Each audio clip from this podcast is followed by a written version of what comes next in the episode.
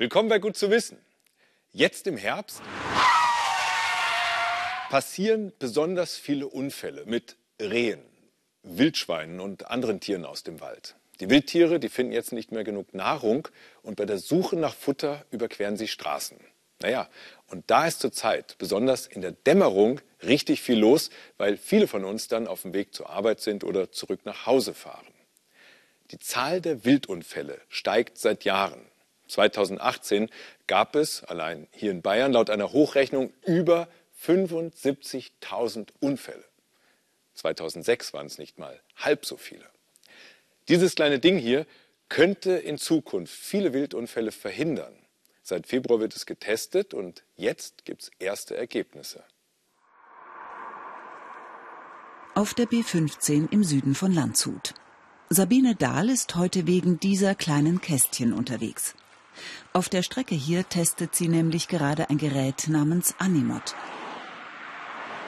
Ich dachte mir vor ungefähr zwei Jahren, wie ein guter Freund von mir einen Wildunfall mit dem Motorrad hatte, Mensch, da muss es doch was geben, dass ich ähm, nicht immer das unberechenbare Wild warne, wie es ja vorher mit Reflektoren, Duftzäunen etc. gemacht wird, sondern ich muss den Verkehrsteilnehmer warnen.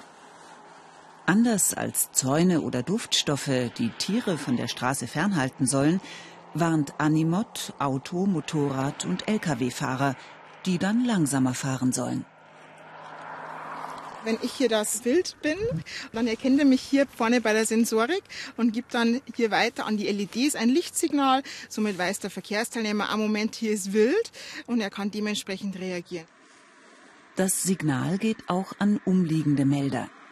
Das Gerät ist solarbetrieben und zeichnet außerdem Wildwechsel auf. Auf fünf Strecken in Bayern, auf denen es besonders oft Wildunfälle gibt, wird es gerade getestet. Verkehrs- und Innenministerium unterstützen das Projekt. Die Kosten trägt aber Sabine Dahls Firma selbst. Noch gibt es Schwierigkeiten, weil etwa die Sensoren mal nicht optimal auslösen oder der Winkel zur Straße nicht stimmt. Und auch der Sommer war eine Herausforderung.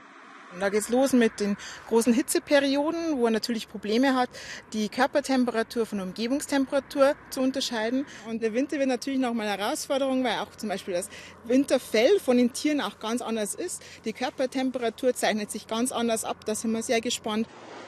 Doch selbst wenn die Erfindung ausgereift ist, eine hundertprozentige Sicherheit wird sie natürlich nicht bieten können. Aber die Zahl der Wildunfälle könnte immerhin sinken.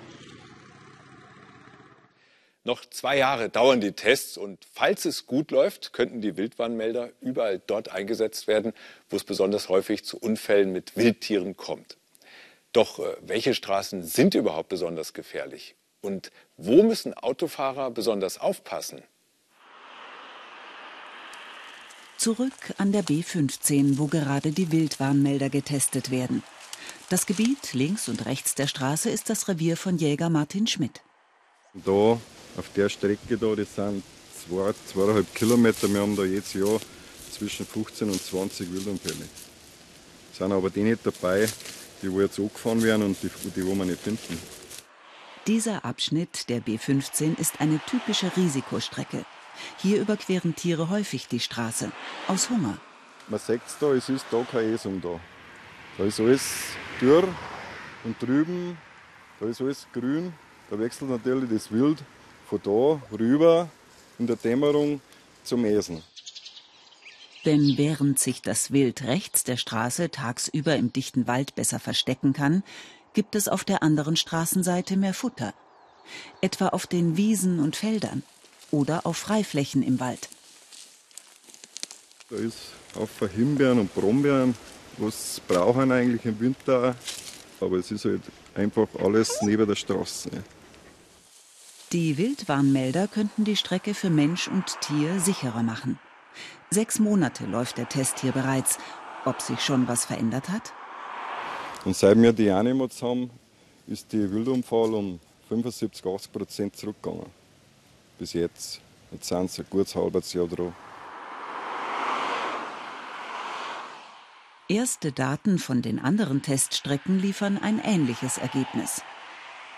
Aber auch das beste Warnsystem ist nur erfolgreich, wenn man in der Dämmerung im Wald schon vorsichtshalber einmal mehr vom Gas geht. Und falls die Fahrschulzeit schon ein bisschen her ist, hier nochmal zur Auffrischung, was man tun muss, falls einem zum Beispiel ein Reh vors Auto hüpft. Als erstes abblenden, also Fernlicht aus. Dann hupen und falls eine Kollision nicht zu vermeiden ist, beide Hände ans Lenkrad und voll auf die Bremse.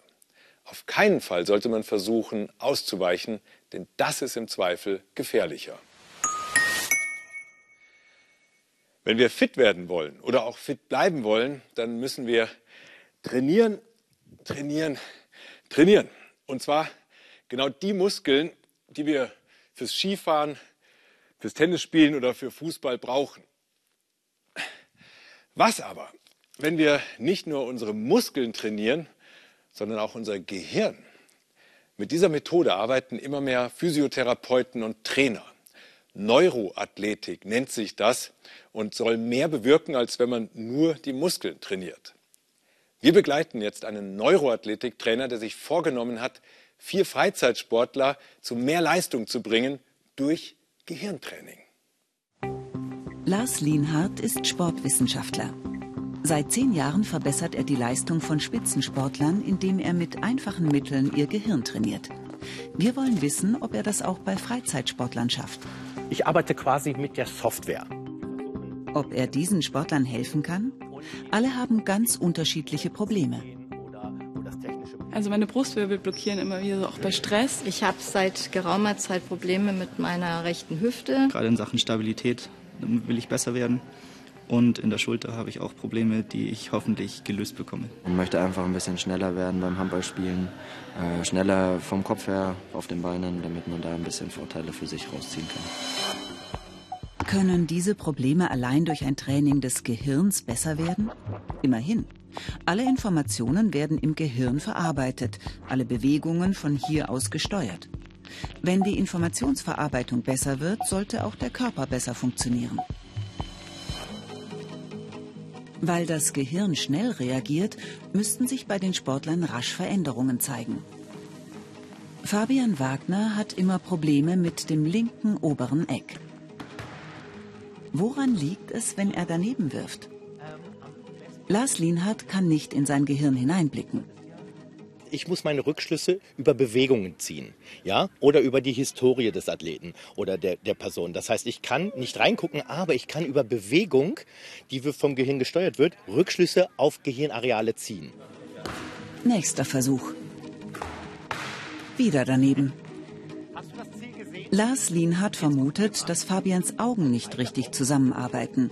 Das will er verbessern. Du guckst, ja, auf die gelbe Kugel. Mhm. Und dann müsstest du zwei Schnüre sehen. Manchmal sehe ich nur eine. Also das hüpft Ganz genau. so. Fabian muss jetzt üben, damit sein Gehirn die Informationen von beiden Augen aufnimmt. Ja, das fällt ihm erstaunlich schwer. Desto schwerer ist dein binokulares Sehen. Hm? Kurze Pause. Also ich muss sagen, dass ich tatsächlich ein bisschen fertig bin, so vom Kopf her, einfach weil die Augen ziemlich viel arbeiten müssen bei den ganzen Übungen. Ob es hilft? Tatsächlich. Fabian ist erstaunt, wie gut es klappt. Und? War schlechter oder besser? Ja, es war in jedem Fall besser. Also. Das war krass, ne? Ja. Okay. Als nächstes ist Claudia Waas an der Reihe. Die Yogalehrerin hat nach einem Schleudertrauma vor 25 Jahren starke Probleme in der Hüfte. Der Neuroathletiktrainer sieht sich ihren Gang an und erkennt, der rechte Arm schwingt nicht richtig. Okay, und kommt zurück.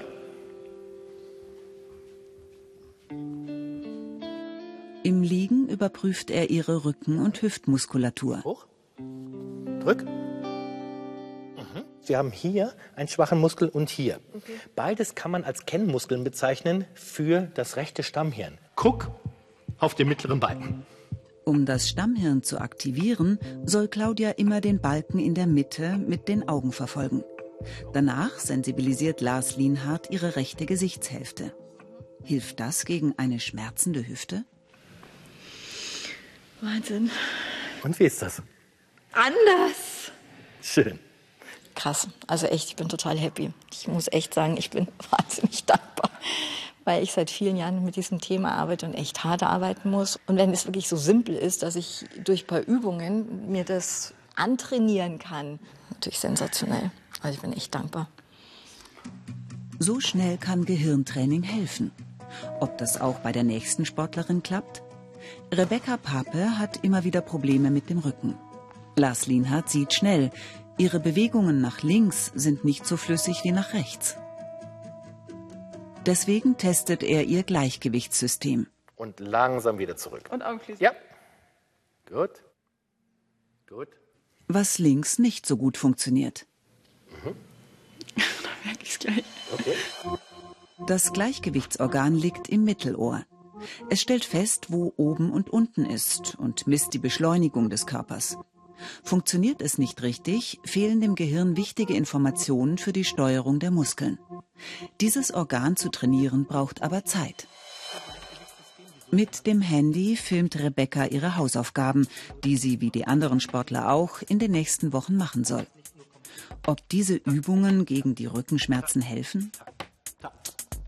Eigentlich ganz simple Übung, aber sobald das Gleichgewichtssystem auf der linken Seite einfach besser funktioniert, funktioniert die Rückenmuskulatur auf der linken Seite besser, sie ist stabiler und die muskuläre Spannung wird besser reguliert. Zum Schluss ist Nils Kautzmann an der Reihe. Der Handballer kämpft schon lange mit einer schmerzenden Schulter. Ob ihm Lars Lienhardt helfen kann? Mhm, hatten wir ja vorhin schon, ne? Halt das so. Nils war schon bei mehreren Ärzten. Lars Lienhardt prüft vor allem seine Stabilität. Und beim Bauchmuskeltest zeigt sich, daran fehlt's. Durch diese Augenübung aktiviert der Neuroathletiktrainer das Mittelhirn. Das stabilisiert den ganzen Körper. Der gleiche Test fünf Minuten später. Okay, krass. Was war jetzt? War es leichter zu halten oder war es schwerer? Es war total entspannt. das hat mich wirklich sehr erstaunt, dass durch doch so einfache Mittel man so viel mehr Kraft aufbauen kann. Das war sehr beeindruckend. Hilft das auch bei der Schulter? Und stopp. Wie war es jetzt? Ja, wieder angenehmer. Nach sechs Wochen werden wir die Sportler wiedersehen und die Ergebnisse überprüfen. Lars Lienert, unser Neuroathletiktrainer, der arbeitet übrigens nicht nur mit Freizeitsportlern. 2014, da hat er zum Beispiel die Spieler der deutschen Fußballnationalmannschaft bei der Weltmeisterschaft in Brasilien betreut. Naja, und es erinnern sich wohl noch alle daran, es hat nicht geschadet. Wer jetzt spontan sagt, wow, das muss ich auch ausprobieren, der sollte vorher unbedingt einen Arzt oder Physiotherapeuten kontaktieren, denn das neuroathletische Training, das sollte immer eng auf den Sportler abgestimmt werden, weswegen Neuroathletiktrainer ihre Sportler auch immer über Wochen betreuen. Unsere vier Testpersonen, die hatten nur einen Tag lang Zeit mit dem Trainer, die haben dann zu Hause weitergeübt und ob dieses kurze Training schon etwas gebracht hat, das schauen wir uns jetzt mal an. Sechs Wochen später.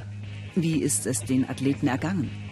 Ich glaube schon, dass sie sich verbessert haben, aber normalerweise ergeben sich immer Komplikationen und wir hatten so wenig Zeit, um wirklich ins Detail zu gehen. Ich freue mich und ich bin schon richtig gespannt. Hat die Neuroathletik den Sportlern geholfen? Fabian hatte das Problem, dass sein Gehirn die Informationen des linken Auges schlecht verarbeitet. In den letzten Wochen hat er viel geübt. Es ist schon deutlich besser geworden, vor allem auch von deiner Körpersprache. Fabian merkt es selbst. Man kennt natürlich mehr so Gewichte stemmen, damit man besser wird oder solche Sachen. Aber ich finde das auch einen sehr, sehr interessanten Ansatz und wie man sieht, funktioniert es ja auch sehr, sehr gut.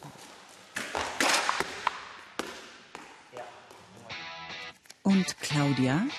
Sie hatte starke Probleme mit der rechten Hüfte. Um ihr Stammhirn zu aktivieren, hat Lars Lienhardt ihr Augenübungen verordnet. Ich bin wesentlich stabiler. Ich merke, dass die rechte Körperhälfte nicht mehr so eine starke Muskelspannung hat. Ich bin da wirklich dankbar dafür. Es ist einfach ein ganz tolles, ein neues Lebensgefühl. Rebecca ist nicht so zufrieden. Sie hat weiterhin Probleme mit dem Rücken und der Bewegung nach links. Auch die Übungen fand sie schwierig. Der Neuroathletiktrainer versucht etwas Neues. Er stimuliert die Inselrinde im Gehirn mit Hilfe eines Duftöls. Innerhalb weniger Sekunden verbessern sich Rebekkas Bewegungen nach links. Aber im Gehirn läuft es halt anders. Und deshalb ist das auch echt erstmal komisch und hat was magisches, Voodoo-mäßiges. Aber es ist nur angewandte Neuroanatomie oder Neurowissenschaften, ja. Also ich hatte wirklich das Gefühl, ich komme viel besser nach links, fühle mich viel sicherer, bin ähm, auch einfach stabiler. In, ich muss nicht mehr nachdenken, glaube ich, wie ich darüber gehe, sondern es war am Ende sogar fast so vom Gefühl her ein bisschen besser als rechts. Und wie ist es Nils ergangen? Er hatte starke Probleme mit der rechten Schulter. Also Schulter ist top, ich habe überhaupt keinen Schmerz. Die ganze Bewegung ist wesentlich effizienter. Ich bin echt froh. Richtig geil. Richtig cool. Sehr schön. Ich freue mich auch. Mega. Bei allen vier Sportlern hat das Gehirntraining richtig gut geholfen. Ich hatte Gott sei Dank vier Probanden oder vier Athleten, die besser werden wollten auch. Ja, die haben ihre Hausaufgaben gemacht und ich bin tatsächlich zufrieden, ja. Gut. Herbstzeit ist Wanderzeit. Wandern in den Bergen, das klingt erstmal schön, ist es oft aber eher nicht, insbesondere nicht in Skigebieten. Denn Skipisten ohne Schnee, die sind oft alles andere als idyllisch. Das liegt zum Beispiel an dem vielen Kunstschnee. Studien zufolge soll der den Bergwiesen besonders schaden, weil durch diesen verdichteten, eisigen Kunstschnee zum Beispiel weniger Luft an den Boden kommt. Und das schadet der Artenvielfalt. Die Frage ist, gibt es da keine Lösung? Schmetterlingsforscher Patrick Groh auf der Jagd nach einem besonders seltenen Exemplar, dem Hochmoorgelbling. Er ist vom Aussterben bedroht. Doch auf dieser Bergwiese oberhalb von Zell am See in Österreich hat er ihn gesichtet. Ja, jetzt haben wir ihn gefangen. Ich bin ein bisschen außer Atem natürlich. Äh, da muss man ein bisschen laufen, um die Schmetterlinge zu fangen. Aber jetzt haben wir diesen Hochmoorgelbling erwischt. Das ist ganz was Besonderes. Diese Art hat ein Refugium, also ein Rückzugsgebiet in den Alpen gefunden, der ganz wichtig ist, weil diese Art ansonsten in Zentraleuropa im Tiefland fast überall ausgestorben ist. Und ausgerechnet hier lebt er? Die Schmittenhöhe in Zell am See ist im Winter ein beliebtes Skigebiet. Von November bis März sind hier die Schneekanonen im Einsatz. Der Kunstschnee wird von Pistenraupen verdichtet und gepresst. Naturschützer kritisieren, dass der Skitourismus die natürlichen Lebensräume von Tieren und Pflanzen zerstört. Und auch einige Wissenschaftler sind überzeugt, der Skibetrieb und der Kunstschnee schaden dem Ökosystem in den Alpen. Aber stimmt das wirklich? Erich Egger und Hannes Meyer von der Schmittenhöhebahn bezweifeln das. Weil im Sommer die Wiesen in ihrem Skigebiet so bunt blühen, glauben sie, dass das schlechte Image der Kunstschneepisten falsch ist. Man hat in der Vergangenheit viele Fehler gemacht, das ist unzweifelhaft. Aber man hat auch viel dazugelernt in der Zwischenzeit. Und dass sich da etwas geändert hat, das ist das, worauf wir ihm aufmerksam machen wollen. Und äh, ich hoffe, dass wir das Image auch wieder ein bisschen korrigieren können. Deshalb haben sie eine wissenschaftliche Studie in Auftrag gegeben. Neben Schmetterlingsforscher Patrick Groh haben die Heuschreckenexpertin Inge Illich, der Pflanzenforscher Helmut Wittmann und weitere Experten den Zustand der Skipisten im Sommer untersucht. Ist die Blumenwiese nicht nur bunt, sondern auch ökologisch wertvoll? Helmut Wittmann untersucht alle auf der Pistenwiese vorkommenden Arten. Phytolma betonicifolia. Etwa die blaue Teufelskralle. Potentilla aurea. Oder das Goldfingerkraut. Insgesamt 71 verschiedene Pflanzenarten. Auf einer Skipiste erwartet man eigentlich eine artenarme Vegetation. Der Schnee hat Eisschichten eingelagert und lässt keinen Sauerstoff nach unten. Aber wenn man sich das anschaut, kann man sich das eigentlich nicht vorstellen. Denn das ist eine Wiese, wie wir sie wirklich heute ja, fast suchen müssen. So schön ist die. Auch seltene und bedrohte Pflanzenarten sind dabei. Das ist wirklich eine wunderschöne Blütenpflanze. Das ist das orange-rote Habichtskraut. Ist eine Pflanze der mageren Wiesen, also im Tiefland praktisch überall erloschen, aber hier in dieser Wiese wirklich so üppig vertreten, wie ich es ehrlich, obwohl ich schon viel, gesehen habe, selten noch gesehen habe. Heuschrecken gelten als gute Indikatoren für den ökologischen Zustand einer Wiese. Der bunte Grashüpfer, ein Weibchen. Wenn ihr Lebensraum verändert wird, reagieren sie sehr empfindlich. Deshalb ist es ein gutes Zeichen, wenn es so viele gibt wie hier. Die Miramella alpina, alpine Gebirgsschrecke, die wartet anscheinend schon sehnlichst auf die Sonne. Heuschrecken brauchen offene Wiesen mit Gräsern und Kräutern als Nahrung. Manche Arten fressen auch kleinere Insekten. Auf dieser Piste finden sie das alles. Omocestus viridulus zirpt. Ganz leise. Der muss erst warm laufen. Ganz toll. Das ist was Besonderes. Ein Warzenbeißer. Der so heißt, weil er mit seinen starken Kiefern früher vermutlich dazu eingesetzt wurde, Warzen abzubeißen. Es ist eine Laubheuschreckenart, die auch gerne in so Magerwiesen ist. Also eigentlich nicht auf Skipisten. Zwar überwintern ihre Eier im Boden direkt unter der Skipiste, doch das scheint ihnen nicht zu schaden. Hier kommt es im Wesentlichen auf die Sommerbewirtschaftung drauf an, weil gerade die Eierplage und die Fortpflanzungszeit ist das Kritischste bei den Heuschrecken. Wenn die Eier dann mehr oder weniger gesichert im Boden drinnen sind, über den Winter, dann kann bei den Heuschrecken nicht mehr so viel passieren. Ich meine, der beste Beweis ist, dass die einfach da sind. 15 verschiedene Heuschreckenarten hat Inge Illich hier entdeckt. Genauso viel wie auf vergleichbaren Wiesen, die keine Skipisten sind. Insgesamt sechs verschiedene Pistenflächen haben die Forscher auf der Schmittenhöhe verglichen. Dabei wurde klar, vor allem die schonende Behandlung der Pisten im Sommer sorgt für eine hohe Artenvielfalt. Doch nicht alle Pisten werden gleich gut behandelt. An der Talstation liegt eine, die intensiv bewirtschaftet wird. Die Wiese sieht zwar fett und grün aus, aber wenn man durchfährt, es summt nichts, es springt nichts mehr, es zirpt nichts mehr, die Wiese ist tot, es gibt keine Insekten mehr. Das Hauptproblem ist, die Wiese wird vier, fünfmal im Jahr gemäht und vier, fünfmal im Jahr mit Gülle gedüngt. Und das erklärt einfach wirklich einen Großteil des Insektensterbens, ich würde mal sagen mindestens 90 Prozent. Die meisten Pistenwiesen auf der Schmittenhöhe werden dagegen nur einmal im Jahr gemäht. Die spezielle Mähmaschine zerquetscht die Insekten nicht. Außerdem werden immer nur Teile der Wiese gemäht. So können die Insekten in die ungemähten Bereiche flüchten und überleben. Die Studie zeigt, bei schonender Bewirtschaftung im Sommer ist eine hohe Artenvielfalt möglich, auch wenn im Winter beschneit wird. Doch die Forscher finden nicht alles hier gut. So fehlen an den Rändern der meisten Pisten Stauden und niedriges Buschwerk. Das Skigebiet ist zwar artenreich, aber ein Naturschutzgebiet ist es natürlich nicht. Also Na, ich glaube, jetzt muss man mal schauen, äh, ist das Glas halb voll oder halb leer?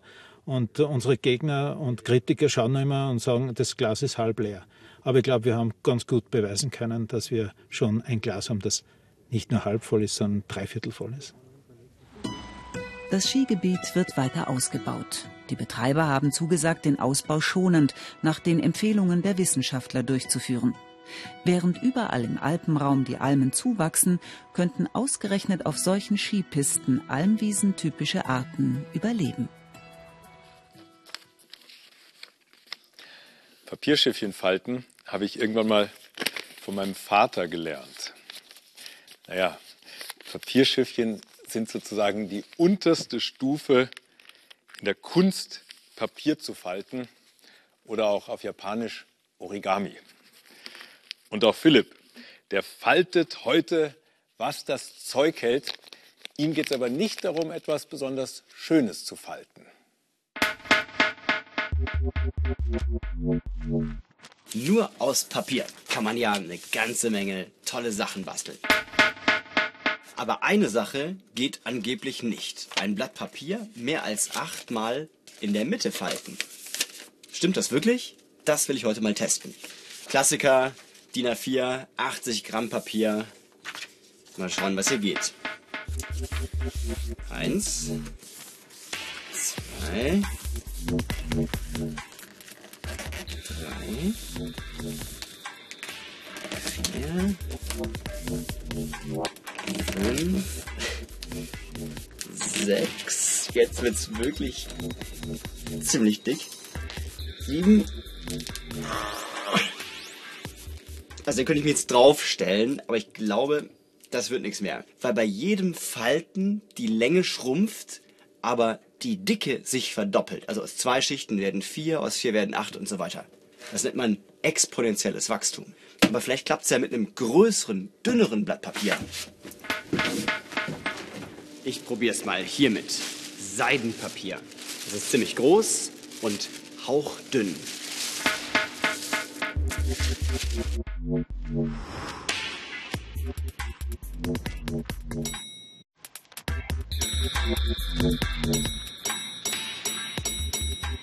Neun.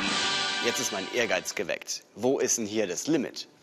Transparentpapier. Da muss ja wohl ein neunter, zehnter, elfter Knick drin sein.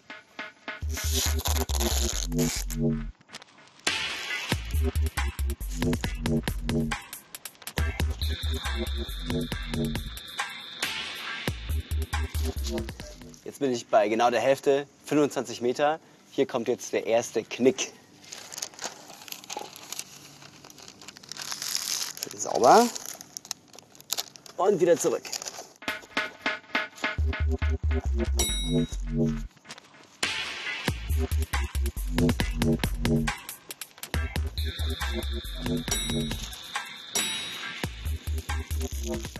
Vier. Sieben. Jetzt wird's spannend. Acht. Neun. So, ob ich das jetzt noch ein zehntes Mal schaffe? ja. Zehnmal habe ich geschafft. Auf die Spitze getrieben hat das eine amerikanische Schülerin. Die hat ein 1,2 Kilometer langes Spezial-Klopapier ausgerollt und das zwölfmal gefaltet. Weltrekord. Also, wenn Ihnen langweilig ist, wissen Sie jetzt, was zu tun ist. Und zum Schluss noch ein Gedankenexperiment, an dem man echt verzweifeln kann. Beim Falten von Papier verdoppelt sich ja jedes Mal die Dicke. Soweit noch klar. Aber jetzt wird es unglaublich. Denn wenn ich dieses Blatt 30 Mal falten würde, wäre der Stapel zum Schluss 100 Kilometer dick. Und wenn ich diesen Stapel dann noch weitere 12 Mal falten würde, also ein Blatt insgesamt 42 Mal gefaltet, würde der Stapel sogar bis zum Mond reichen. Angefangen mit einem Blatt Papier. Gut zu wissen und trotzdem kaum vorstellbar. Und damit bis zum nächsten Mal und noch schönes Weitergrübeln über gefaltetes Papier.